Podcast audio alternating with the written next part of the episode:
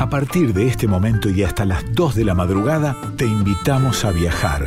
A viajar por toda la Argentina con el objetivo de buscar la mejor música y el mejor vino.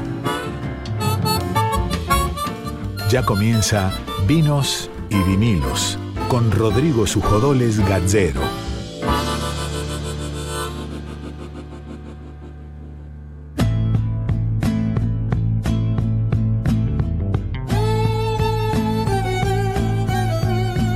Hola, hola, ¿cómo les va? Muy, pero muy buenas noches. Arrancamos una nueva emisión de Vinos y Vinilos. Hoy tenemos unas entrevistas tremendas, pero tremendas. Siempre son buenas, pero las de hoy particularmente eh, son de, dos grandes personalidades que valoro muchísimo cada uno en lo que hace, ¿no? Siempre en Vinos y Vinilos, para aquellos que nos están escuchando por primera vez, siempre hacemos una nota ligada al mundo del vino y una nota ligada al mundo de la música. Y nos gusta hacer artistas destacados. Hemos tenido a Ricardo Mollo, a Víctor Heredia, a Lito Vitale, pero también nos gusta ser artistas jóvenes de la vanguardia, músicos de primera, como el caso de la nota de hoy, que vamos a hacer con Manu Sija, uno de los músicos jóvenes más destacados de la República Argentina, un instrumentista tremendo, un tipo que toca todos los instrumentos y los toca bien y aparte se mezcla y los haces y te hace escuchar una orquesta tremenda que es el solo reproduciendo diferentes instrumentos y sonidos y la verdad que nada, es impecable lo que hace Manu Sigi, vamos a charlar con él y también vamos a charlar con, a mi modo de ver, y perdón por el resto, pero el, mi enólogo favorito, el tipo que más me gustan los vinos que hace, que es Laureano Gómez, eh, de su, la bodega lleva su nombre, Laureano Gómez, un sencillo, un imprescindible de la enología argentina, un tipo que tiene un sello particular y nos va a contar sobre todas las cosas que, hacen y cómo son los vinos que él hace. Esta emisión, como todas, la conduce quien les habla, Rodrigo Sujodoles Gacero, acompañado por Darío Vázquez en la producción, Nico Vega en la musicalización y Laura Tomán en la columna del cine. Y hablando de Nico Vega, que es el musicalizador del programa, eligió para arrancar Florcita de Cardón con Ricardo Mollo de Micaela Chauque.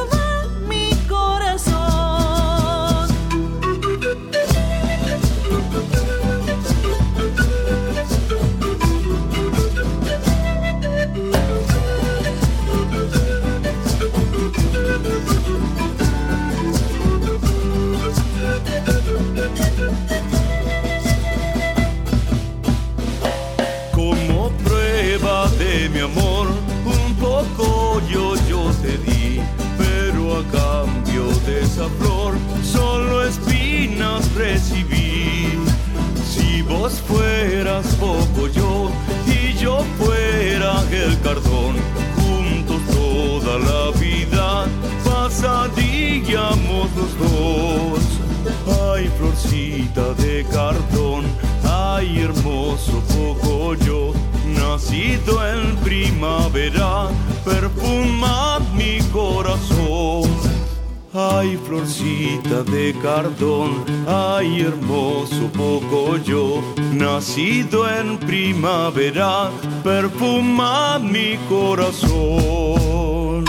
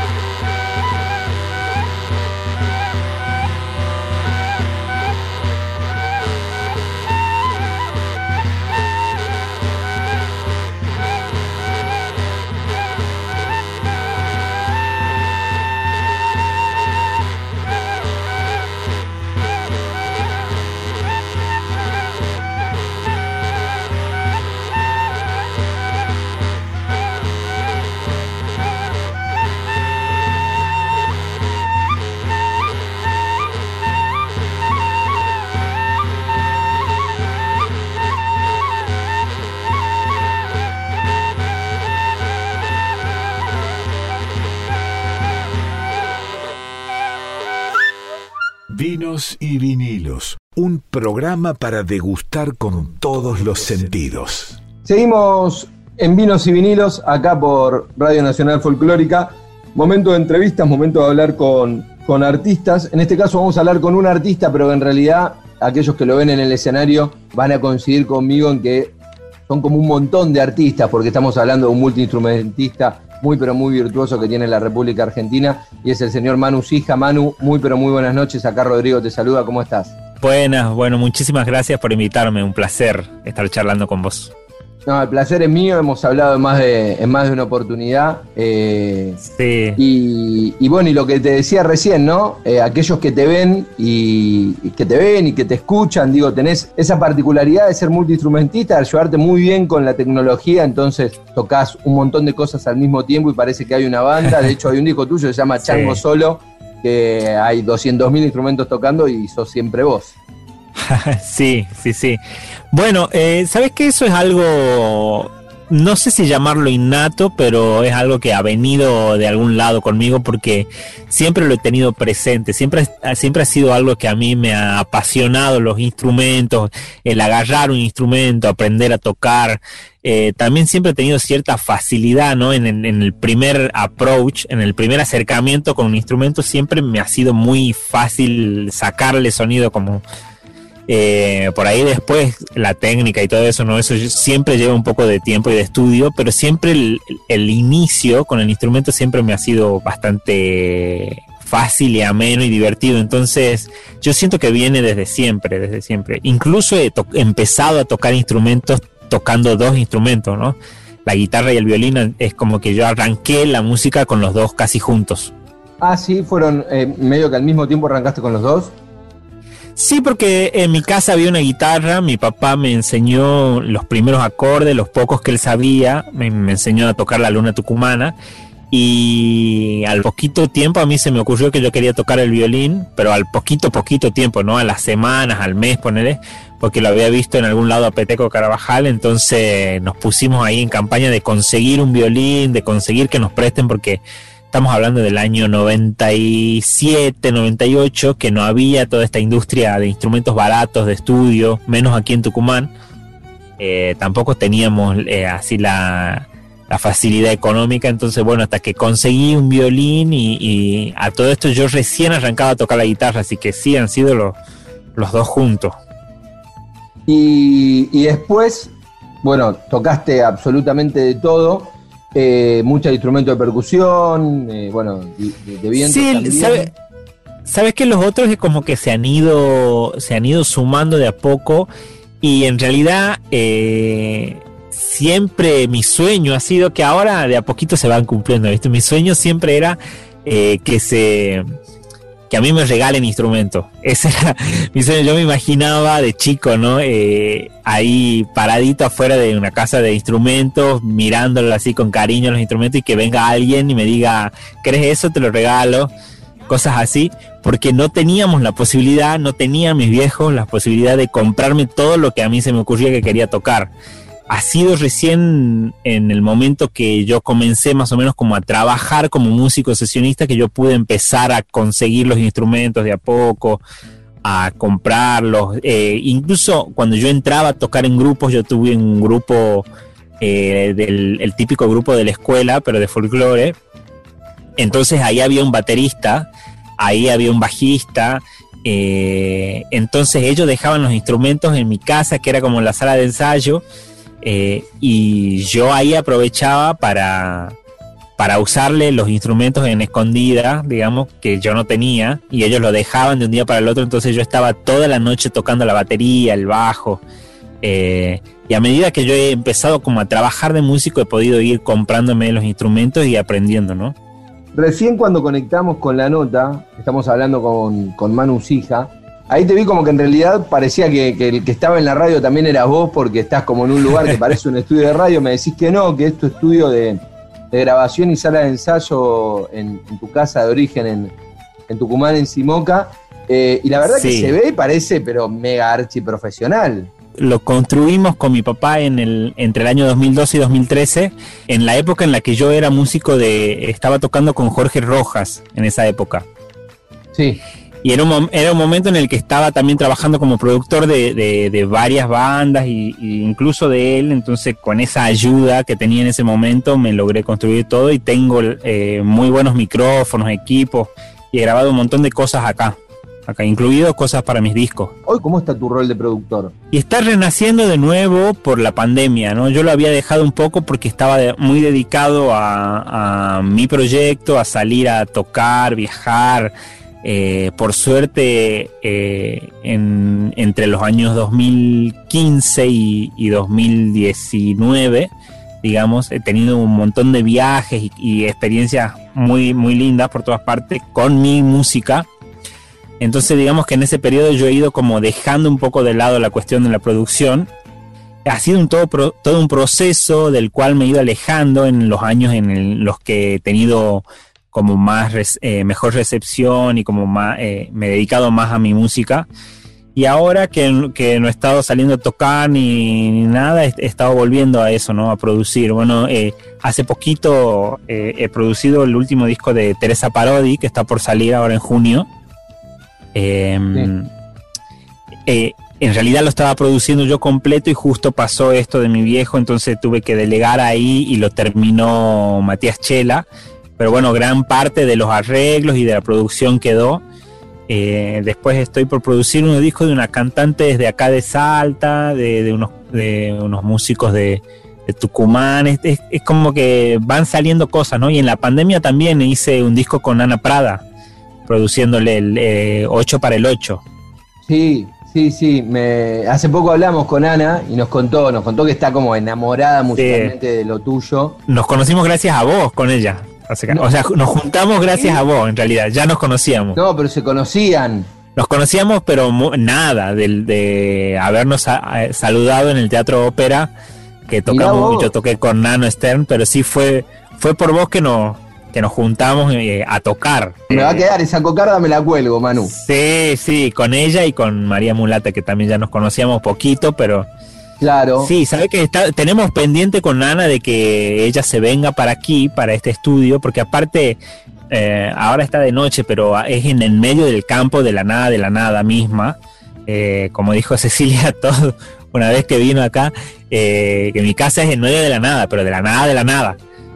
¿Ah, sí? Y es, y es verdad, o sea, pasa, está solo la ruta 157. Eh, yo cuando vengo de mi casa en Buenos Aires, eh, vengo casi derecho desde allá, paso por Rosario, Córdoba y llego a, mi casa. Sí. Eh, y después de fría, digamos, unos 200 kilómetros. Y es así, está la casa de mi tía al lado y esta casa y nada más. En el pueblo está a 8 kilómetros a un kilómetro tenemos el río, así que es especial para venir, encerrarse, estar un rato grabando, saliste, comer unas naranjas, unas mandarinas, te volver a meter el estudio. Así que bueno, ojalá que esta cosa de la pandemia termine de pasar de una vez y bueno, se pueda venir a Ana. Tengo varios, varios pendientes, ¿no? Ahí, con ella, después con Nadia Larcher también. ¿Cuál es tu idea, Manu, ahora? ¿Quedarte un tiempo ahí en, Simoca? No, no quedarme del todo. La verdad que yo amo vivir en Buenos Aires, canta la ciudad y me encanta eh, también el contraste con esto, con de donde yo soy. Me encanta vivir esto así, también de vez en cuando venirme para aquí.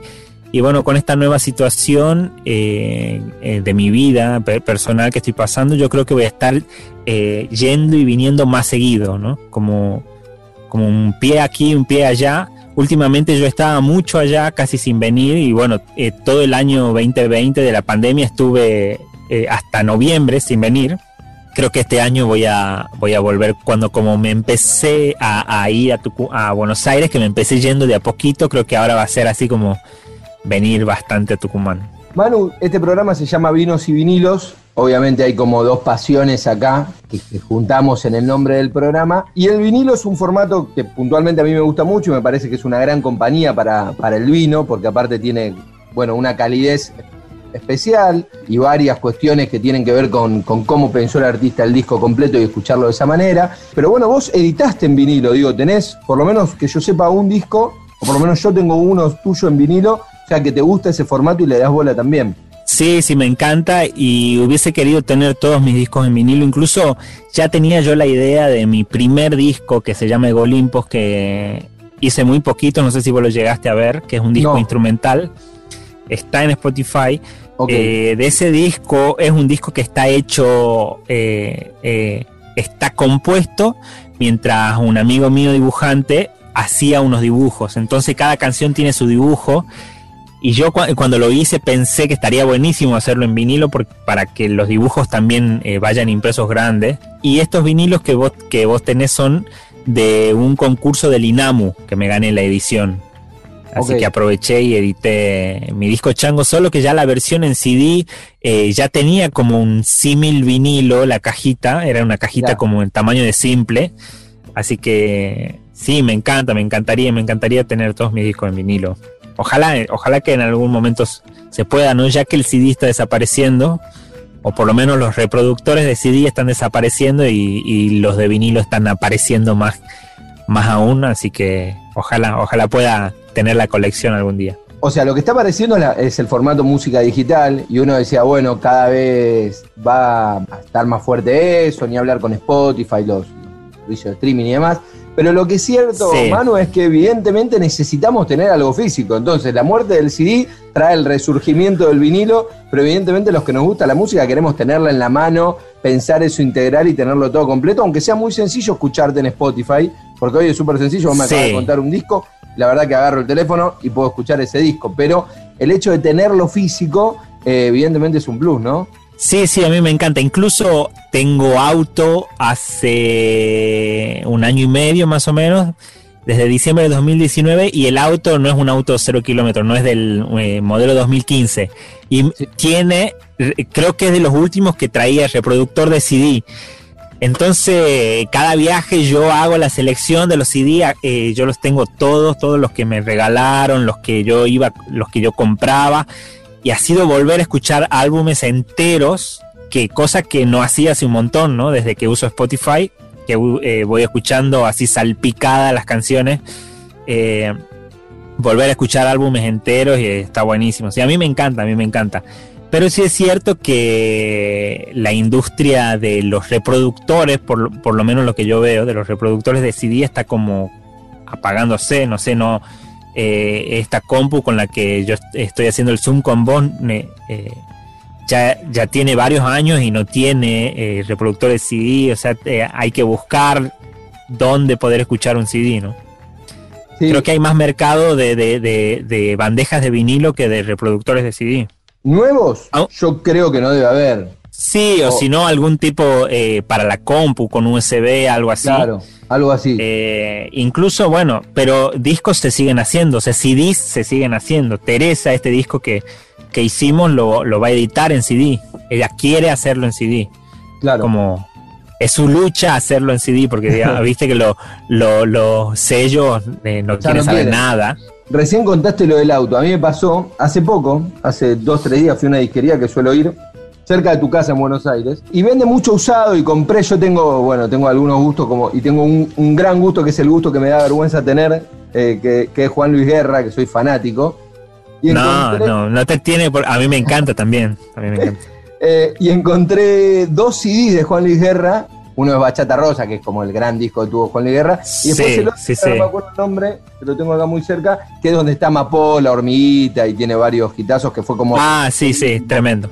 El que está ese es como del de los 2000, 2000 y algo, ¿no? 2000, 2001, ese disco. Eh, sí.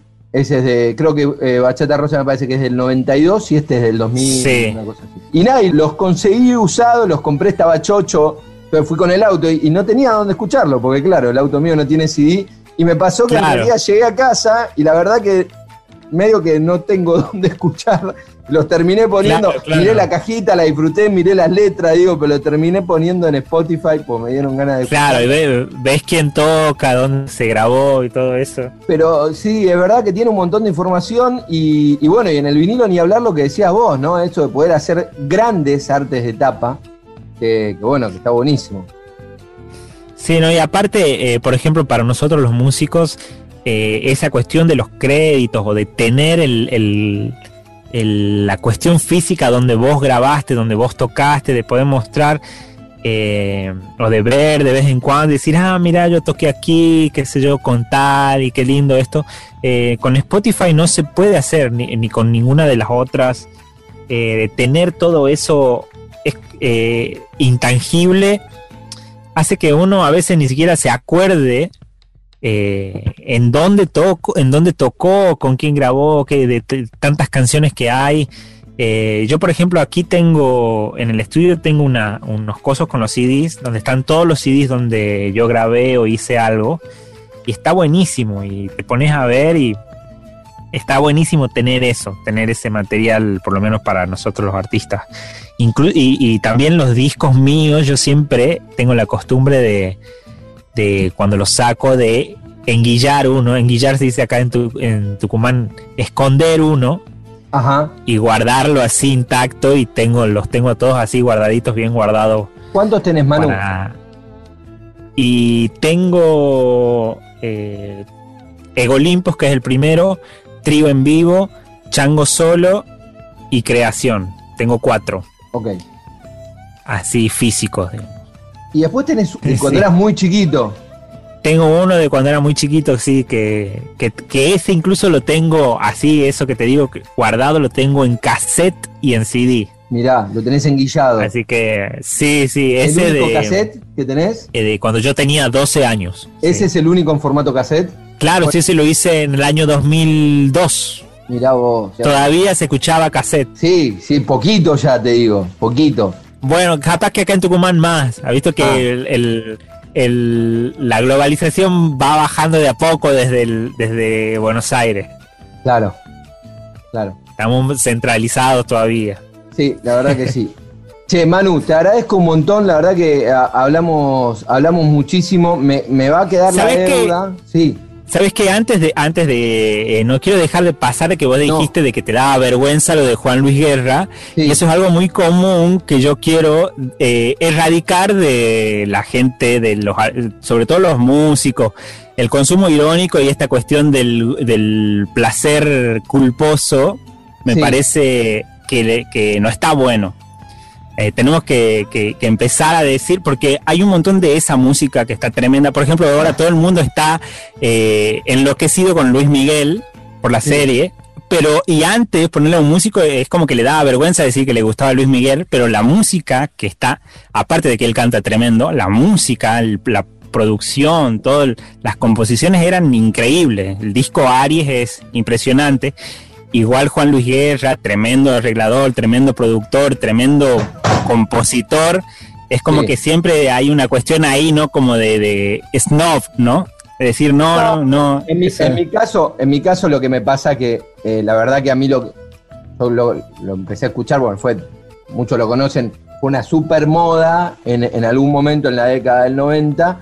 Eh, sobre todo Bachata Rosa, yo lo conocí por mi viejo, me pareció espectacular y cuando hoy, cuando digo, con la construcción que tenemos en este momento, más allá del enovismo, que igual te lo tomo, pero digo, con la construcción y, y, la deconstrucción en algunas cuestiones, escuchás algunas claro, de Juan de Guerra y son, y son bastante polémicas, ¿no? Como voy a nadar en tu pecera y un par de cuestiones que, tal vez cuando era chico te parecían medio espectaculares y, hoy desde ahí está esa crítica que digo, Claro. tiene que ver con eso. Eh, por supuesto, nada, el tipo, por lo menos. Yo, si me pongo a ver las canciones clásicas de folclore que toco, te digo que no sé cuál, si se salva alguna, ¿no? No, el tango, el tango ni hablar. es como que es parte, eh, es parte de la historia también. Es que eh, está como esa cuestión de la corrección política. Eh, de que querer borrar lo que ya lo que ya se hizo no tampoco viste que eh, en un momento que decían que querían borrar todos los, dibujitos de Pepe Le Pew eh, es como borrar la historia no es como no tiene mucho sentido eso pero sí te tomo lo de las letras que son medio arjonescas algunas Claro, pero con, Arjona, con Arjona lo mismo, en algún momento era como, viste, y después cuando sí, sí, escuchar bueno, Arjona pasó rápido igual. Sí, pero ojo, ¿no? Porque los músicos que tocan con Arjona tocan increíble. Yo, yo siempre la veo por ese lado, ¿no? Toda la cuestión musical de Juan Luis Guerra siempre ha sido tremenda. La bilirrubina tiene unos arreglos increíbles, increíbles que, por, e, por eso ha sido un hitazo, ¿no? más allá de... Sí, y además el tipo logró, y logró primero eh, imponer un, género que la bachata era muy poco conocida, en, por lo menos en Argentina, era muy poco conocida, y él fue eh, un pionero en ese sentido. Y además con relación a las letras, si bien yo decía de algunas letras de amor que, eran bastante polémicas, también el, disco anterior a Bachata Rosa, que, que se llama Ojalá que yo haga café, que es el primer hit, era toda una cuestión casi política lugareña de, esa zona. Claro. Importante que, de que llueva café. Así que no, estamos hablando de un monstruo total, pero bueno. Eh, algunas sí, Yo porque a mí me ha pasado mucho, ¿no? Que cuando yo digo me gusta, qué sé yo, capaz que digo que me gusta alguna, alguna cumbia o algún, qué sé yo, alguna cosa que esté de moda y que yo diga que me gusta, a veces se sorprende porque el, alguno cree que uno escucha solamente Pan Metheny. O el Cuchi Leguizamón. Entonces, creo que en la variedad y en esa cuestión está. Y sobre todo en, en, que todos estamos atravesados por absolutamente toda la música, ¿no? O sea, es, imposible que uno eh, no, no esté atravesado musicalmente por, por, por, la cuestión popular y por la música pop del, del momento en el que uno va pasando, transcurriendo su vida. Tal cual, tal cual. Pero bueno, no, vale, vale la aclaración y es verdad lo que decís vos, el placer culposo hay que dejarlo de lado y sacar ese lugar, ¿no? Y bancársela. ¿Te gusta Luis Miguel y Juan Luis Guerra? Perfecto. Sí, y disfrutarlo, y disfrutarlo. Claro, tal cual, tal cual. Bueno, ni hablar en el folclore, cuántos, cuántos, que por supuesto no los vamos a nombrar porque muchos son amigos, pero cuántos que son así como polémicos, ¿viste? Que no, ¿cómo te gusta? Tal te tiene que gustar el Cuchi Leguizamón. Y sí, bueno, no es todo. O no es solo de Cuchi Leguizamón la música, ¿no? No, y también lo que yo he aprendido es que muchos de esos artistas, eh, uno por ahí dice eh, que podría ser algo mejor o que podría ser algo como más jugado y, yo que algunos lo he conocido de cerca eh, me he dado cuenta que eso es lo que a ellos les gusta, ¿no? Eso es lo que ellos quieren hacer, los que les sale del alma y que es genuino, así que digo, bueno, ok, está bien. Capaz que no me gusta mucho a mí, pero si es genuino, genuino, está perfecto. Exactamente. Bueno, Manu, ahora sí, te agradezco un montón. Siempre es un gusto hablar con vos. La verdad que terminamos hablando. Yo tenía un par de preguntas hechas, de más o menos para dónde ir la entrevista, qué sé yo, y terminamos hablando de lo que terminamos hablando porque es súper rico hablar, hablar con vos y todas las historias que vas, que vas contando. Eh, así que me quedo muy ansioso por escuchar el nuevo disco de Teresa, que me imagino va a estar buenísimo. Y, Dale. Y bueno, y, bueno, y queda, nuevo. Dale, muchas gracias. Y queda pendiente el vino y el vinilo entonces. Eso para cuando, se pueda, te, invitamos al estudio y va a ser un placer ahí eh, un vinilo, pondremos chango solo, tomaremos algún vino y si te animás a tocar algo ahí para, para la gente nacional folclórica va a ser un placer. Dale, quedamos así. Dale un abrazo grande. Fuerte abrazo, Manu.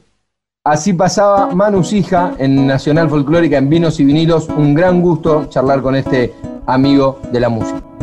Donata Suárez camina sobre la arena, sus pasos son un cuenco de rocío. Cantan solo para ella las endechas de lo mirlo. Donata Suárez camina.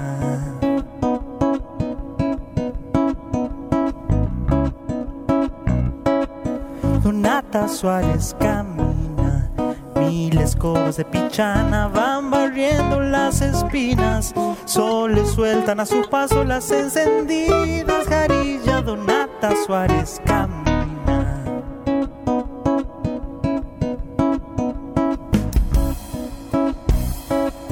Donata Suárez camina. Deja de rumiar sus sueños si es que la miran los chivos. Erguidos sobre sus patas ya sueltan el caramillo. Donata Suárez camina.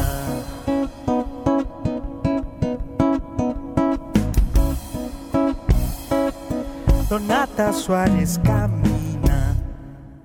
Yo la espero aquí callado, rogando a Dios que me mire. Siento susurrar al aire los pliegues de su vestido. Solo me queda en el alma su perfume de membrillo.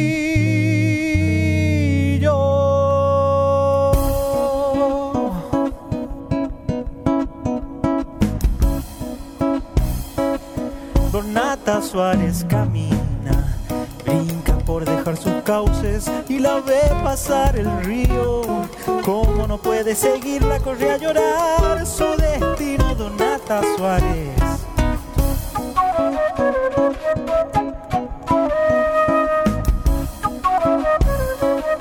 Donata Suárez camina, el yuchan tiñe sus flores remedando sus mejillas. Es una diosa pagana, hasta cuando va de misa, Donata Suárez camina.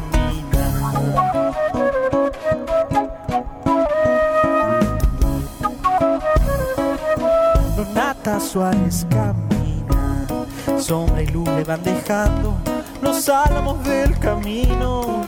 De a ratos trepa los cerros el relincho de un padrillo, Donata Suárez camina.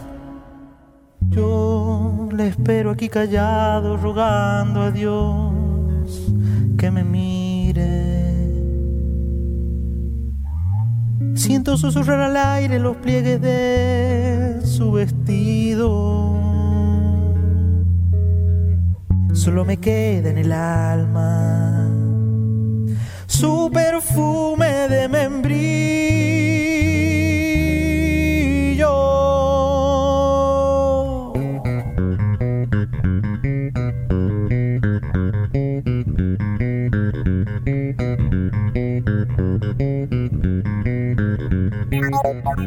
Y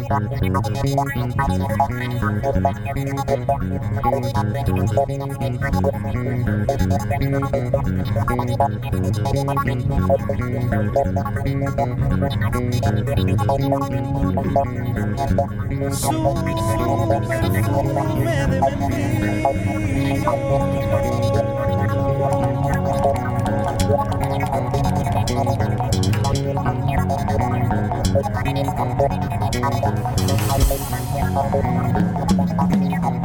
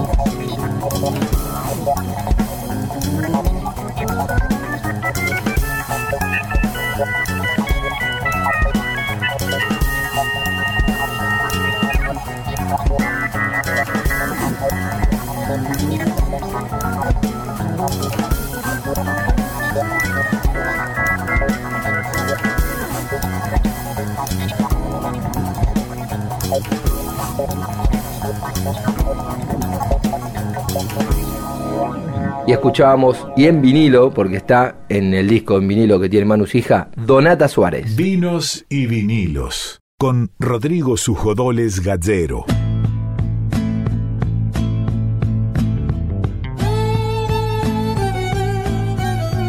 Seguimos acá en Nacional Folclórica en Vinos y Vinilos, momento de la entrevista ligada al mundo del vino. Siempre nos gusta hablar con algún protagonista del mundo del vino, ya sean enólogos, dueños de bodegas, eh, sommelier, distintas personalidades que tienen que ver con el mundo del vino, ya sea desde hacerlo, que es lo, lo, que más nos gusta a nosotros los que lo consumimos, hasta mostrarlo, comunicarlo y darlo a conocer. Y hoy va a ser un gran placer entrevistar a uno de, no sé si se puede decir de los enólogos más destacados o de los mejores enólogos, porque ahí ya entran un montón de subjetividades, pero sí puedo decir, y acá no hay discusión válida, mi enólogo favorito, digo, los vinos que más me gustan son del señor que, vamos a entrevistar en este momento, entonces desde ahí es que es este gran placer y, en vinos y vinilos básicamente lo que nos gusta es compartir experiencias y, por eso digo que es un gran gusto poder compartir la charla con, un enólogo cuyos vinos por lo menos a mí me gustan un montón. Estoy hablando de Laureano Gómez, de los vinos Laureano Gómez. Laureano, muy buenas noches y gracias por estar acá con Vinos y Vinilos. Te saluda Rodrigo. Rodrigo, muy buenas noches. Gracias por, por la elección, por la elección de mis vinos. La verdad que ya son varios años. Esta mañana sacaba la cuenta 33 años en el mundo del vino, creo que intensos 33 años, porque a veces 33 años, como me ha ocurrido en muchos rubros, hay gente que habla de, llevo toda la vida, toda la vida trabajando en algo, pero bueno, yo creo que he tenido frutos, frutos a nivel profesional muy satisfactorios, así que bien, bien, muy contento. Vos decías 33 años, casi es mi edad de vida, digo, vaya si son, si son unos cuantos años. Eh, y la verdad que en esos 33 años tuviste un gran desarrollo que te, tuvo como protagonista en, grandes proyectos y grandes bodegas hasta llegar a, tu proyecto propio, que me imagino por... He, conocido la bodega, estuve con vos, he ido a varias degustaciones, incluso también uno sigue en redes sociales y ve los nuevos vinos que vas sacando y cómo lo vas contando. Entiendo que muy contento con el, con el producto que está sacando de este, de este proyecto propio que ya lleva varios años también, ¿no? Sí, correcto. Eh, ya tenemos 12 cosechas encima y, y, a pesar de haber trabajado en grandes emprendimientos, creo que lo más grande es esto. Es esto porque es nuestro, es de la familia.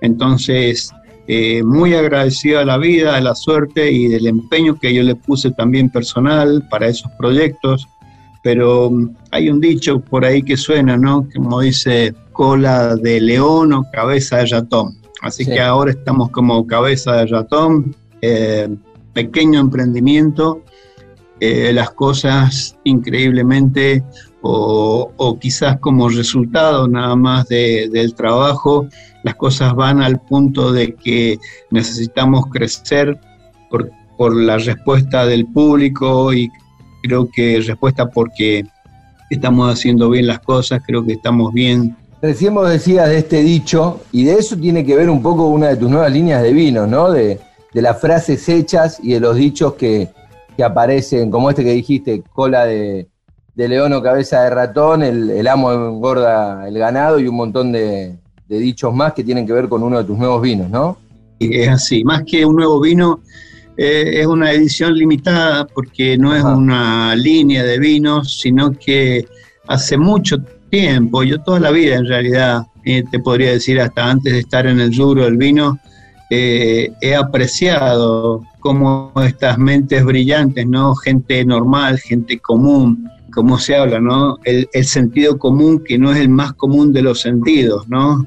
que, con una pequeña oración expresa algo que es realmente aplicable y, que digo, eh, tiene vigencia a pesar del transcurso de los años, de las décadas, de los centurias, ¿no? Entonces, bueno, fue un capricho, son esos pequeños gustos como dueño, como propietario de, hacer una etiqueta diciendo, bueno, tengo ganas de halagar a todas estas mentes brillantes que, con una pequeña frase nos dan algún sentido, ¿no? Y que se aplican en el vino, como lo dije ahí en la contraetiqueta de esa edición limitada.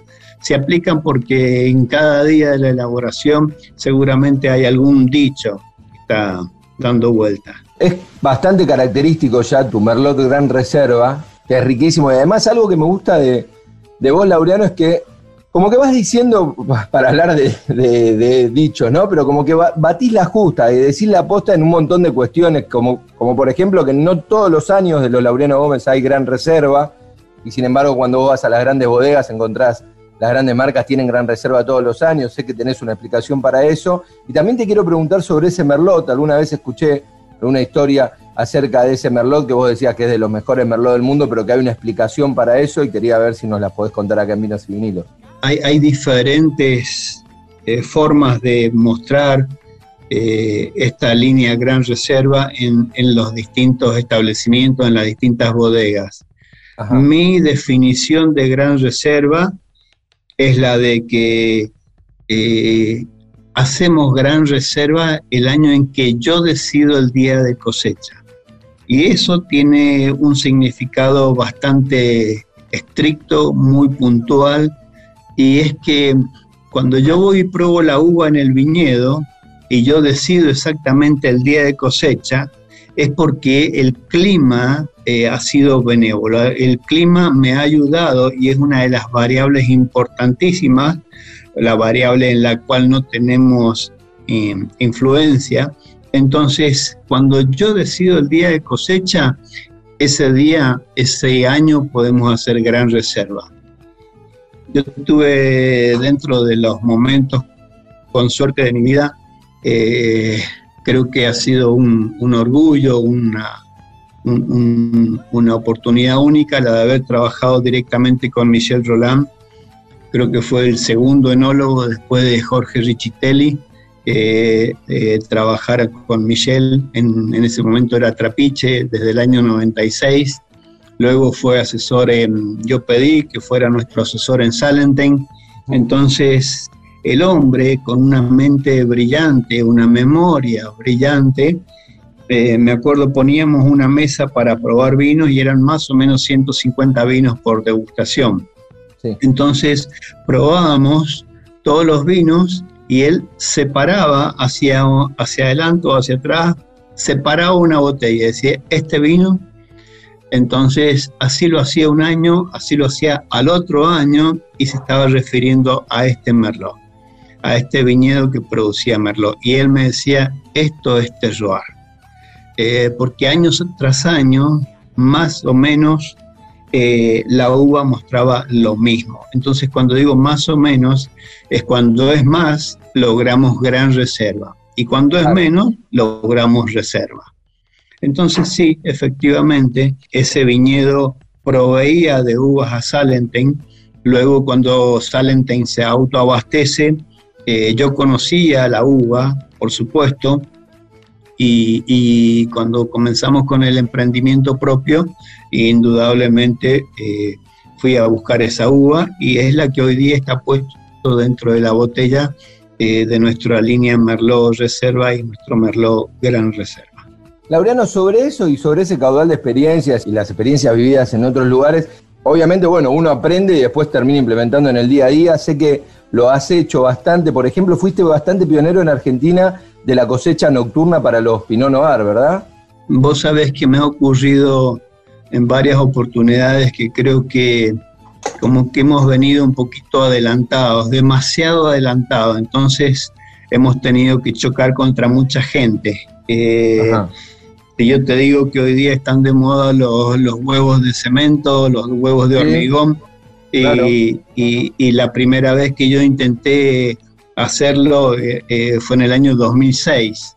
Entonces, hablar de los huevos de cemento hoy día, cualquier persona puede hacer su, dar su opinión. Y sin embargo, en el año 2006, eh, bueno, fue un momento un poco duro, técnicamente para mí en, la empresa que estaba había una dirección un poquito más cerrada, con menos oportunidades de, amplitud de criterio, era un momento de, bueno, no muy bueno, entonces lamentablemente no se pudo aplicar.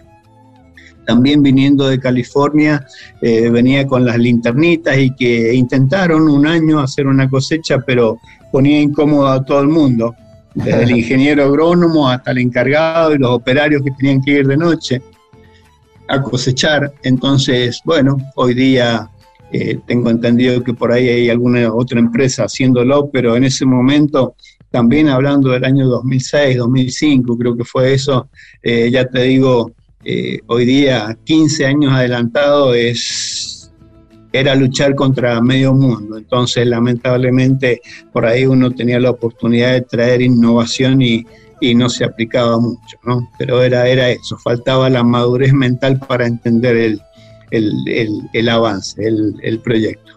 ¿Y vos lo pudiste implementar, lo podés llevar a cabo en, tu, en la cosecha de tus vinos? Hoy día no lo estamos practicando. Eh, creo que hay una, nosotros creo que en muchos rubros eh, las cosas ocurren, yo veo que con 10 años de delay acá en Argentina. Lo que viene ocurriendo en Francia, en Estados Unidos, por ejemplo, la cosecha mecánica.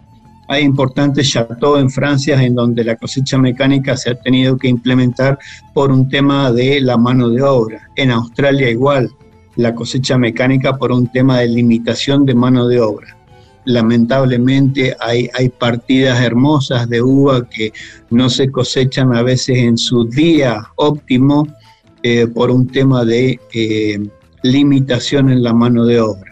Entonces, eh, la cosecha mecánica anda excelente, es una herramienta bellísima para ciertos segmentos de, vinos. La cosecha mecánica eh, creo que sin duda viene para avanzando a pasos agigantados, pero es lo que había ocurrido, como digo, en, en otros países eh, hacen ya más de una década atrás y que era el tema de la mano de obra. Cuando un viñedo está plantado y diseñado y trabajado durante todo el año para cosechar con máquina, el resultado es bueno. Es tremendo lo que contás, Laureano, porque yo pensaba en el principio de la nota, donde me hablabas de, que el gran reserva eh, lo, lo, hacías el día que vos elegís la cosecha. Y para eso hay un montón de condiciones que se tienen que dar. Y recién vos me, me estabas contando, por ahí se dan todas esas condiciones, pero hay problemas con la mano de obra, por lo que sea, y no se puede cosechar el día que vos lo tenías pensado, pero lo más difícil ya estaba resuelto, que es que el clima esté, que las condiciones estén, que la uva esté lista, y sin embargo, factores totalmente externos y que a priori uno cree que pueden ser solucionables, como el control de la mano de obra, del trabajo del personal y demás, no están eh, listos y se te pasa esa gran oportunidad. Sí, es duro, es duro escucharlo, pero eh, yo creo que todavía, todavía podemos eh, intentar algo más y, de hecho lo estamos pensando muy seriamente. La idea de hacer nuestra propia cuadrilla de cosechadores, eh, todos enseñados, educados para lo que nosotros necesitamos, todavía es el paso que nos queda por delante para realmente hacer la cosecha cuando nosotros querramos. Es un rubro completamente aparte, ¿no? Distinto del de la bodega, distinto del del viñedo, el armado de esa cuadrilla de personas educadas, eh, creo que quizás sea el paso que se viene para poder lograr eh, la cosecha el día exacto que nosotros creemos que es más conveniente. Laureano, te quiero hacer dos preguntas que tienen que ver puntualmente con, tus vinos o con tu bodega. Eh, yo que, bueno, obviamente soy como, apasionado, como consumidor de vino, porque la verdad yo soy periodista, estoy, hago un programa de vino desde mi lugar de que me gustan los vinos, nada más, no. Lo, único que sé de vino es lo que puede experimentar mi, mi paladar cuando pruebo un vino. Pero fui a un montón de degustaciones, recorrí muchas bodegas y me pasó solamente en la tuya algo que me llamó mucho la atención, eh, que no sé si seguirá siendo así, entiendo que sí, porque fue una de las experiencias más lindas que tuve, cuando vos vas a la bodega, le cuento a aquellos que nunca fueron, tal vez siempre hay degustaciones donde te abren distintas botellas de la línea que, están preparadas para la degustación, en algunos casos te las cobran, en otros no. Eh, y lo que me llamó mucho la atención de tu bodega, eh, Laureano, que nos hiciste probar directamente de, las barricas o de, o de los baldes y no de las botellas. Digo, contanos un poco si lo seguís haciendo y el por qué de, esa, de esa decisión que para, el tipo que va a recorrer una bodega es espectacular, te lo, te lo, deben decir todos, pero te lo reafirmo eh, yo desde acá porque el gusto es totalmente distinto. Y después, por otro lado, te quería preguntar sobre algo que es muy característico, que ya lo empezaron a hacer otros, pero por lo menos yo era de los primeros que había visto. Cuando vos veías una botella de Laureano Gómez, no tenía la cápsula que tapa el corcho, sino que veías el, corchito natural directamente. Y también te quiero preguntar el motivo de, de esa elección. Bueno, sí, sí, eh, continuamos definitivamente con ese modelo de degustar, porque los visitantes, las visitas que recibimos en la bodega, lo que queremos es, nuestra bodega es muy pequeña y como les decimos, tienen que ir a ver y, disfrutar y llenarse la vista con esos hermosos establecimientos, obras, construcciones, edificios que están preparados y diseñados para el turismo entonces nosotros tenemos que ofrecer algo más. ¿Cuál es nuestro plus? Nuestro plus es el probar.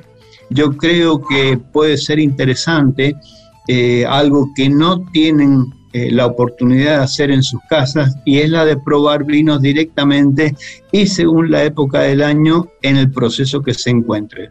Entonces podemos probar desde vinos en fermentación o desde antes, jugo de uva. Eh, me, gusta mucho cuando viene una familia con niños y darles que los niños también prueben. Entonces en ese momento, en la época de vendimia, los niños pueden probar jugo de uva directamente del tanque o de una barrica. Eh, los vinos fermentando, los vinos en fermentación maloláctica, los vinos cuando la gente dice en esta época del año, eh, abril, mayo, cuando recién están terminados los vinos, que pueden encontrar cierta efervescencia, en, los vinos. Y sí, uno tiene un motivo para explicarles eh, eh, la situación y el gas carbónico disuelto eh, recién salida de la fermentación. Entonces, hay una oportunidad de que la persona se vaya con algún conocimiento, con alguna extra, y decimos que las botellas de vinos terminadas con su etiqueta y sin cápsula pueden degustarlas cómodamente en su living, en el living de su casa o en la cocina eh, o en el comedor, compartiendo con la familia y, más cómodamente. Sí tengo que aprovechar la oportunidad para decir, eh, recuerdo un grupo de muchachos estadounidenses vinieron a visitarnos y en la degustación el último vino era un Blend Gran Reserva que estaba en el tanque entonces lo probaron y les encantó el vino y dijeron, bueno, pero ¿cómo estamos seguros de que el vino envasado es realmente lo que le decimos y es que el vino envasado está mejor de lo que van probando ellos de barrica o tanque? Entonces, ¿por qué? Porque el vino ya tiene su tiempo de botella, que es ni más ni menos una etapa más que eh, decisiva e importante para terminar de mostrar el vino como realmente es. Entonces, lo que hizo este grupo de muchachos fue, bueno, muy bien, te creemos, pero ventenos una botella para confirmar lo que les estoy diciendo. Entonces eh, me compraron una botella del vino terminado, lo abrieron, lo probaron entre todos no solo que confirmaron, sino que compraron varias cajas del vino porque era lo que le habíamos dicho, el vino en botella debía estar mejor de lo que ellos habían probado. Entonces, eh, eso realmente a uno lo, llena un poco de orgullo porque uno está transmitiendo la, verdad, ¿no?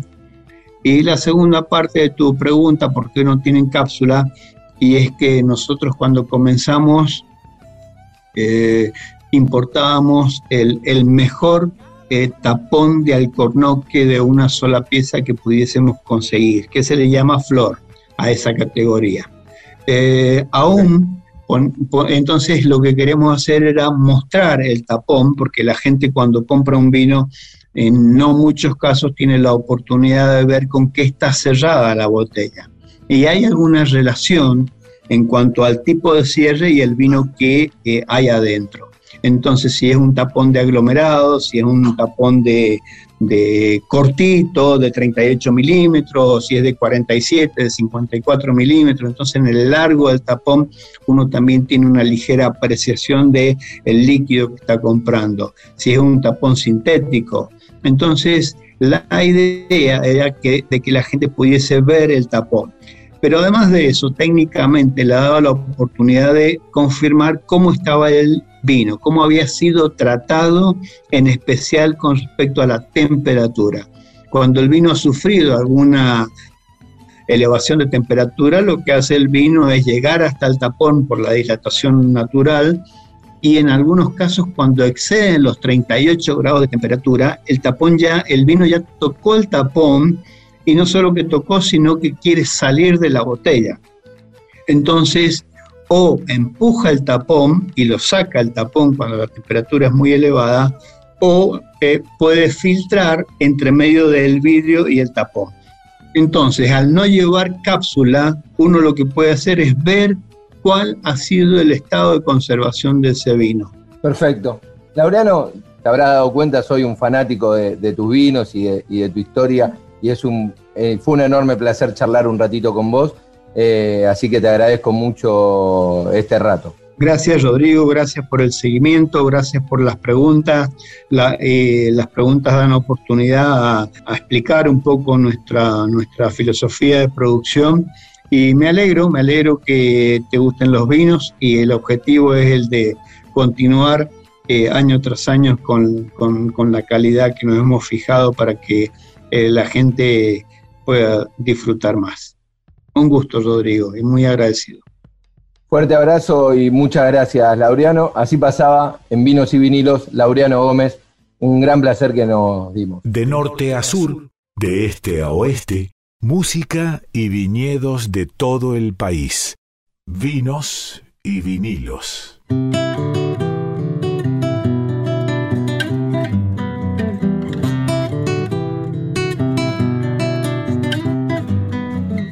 Espectacular la entrevista con Laureano Gómez, la verdad que una entrevista lindísima, como les dije al principio, tenía muchas ganas de estas dos entrevistas y la verdad que espero que las hayan disfrutado tanto como las disfrutamos nosotros en este programa. Nos vamos despidiendo. Para el final, Nico Vega seleccionó De Amor y de Guerra de Abel Pinto. Nos vamos con esa canción. Chau, chau. Los dejo con Sandra Ceballos y su programa Cayaya. Chau, chau.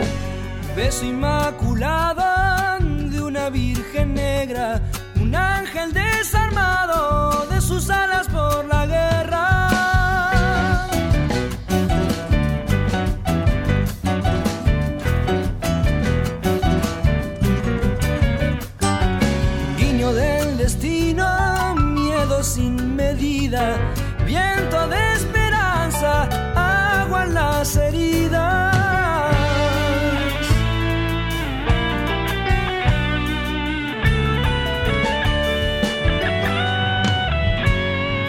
Guardia de los sueños, flor de los misterios, ella una utopía en la luz de sus deseos.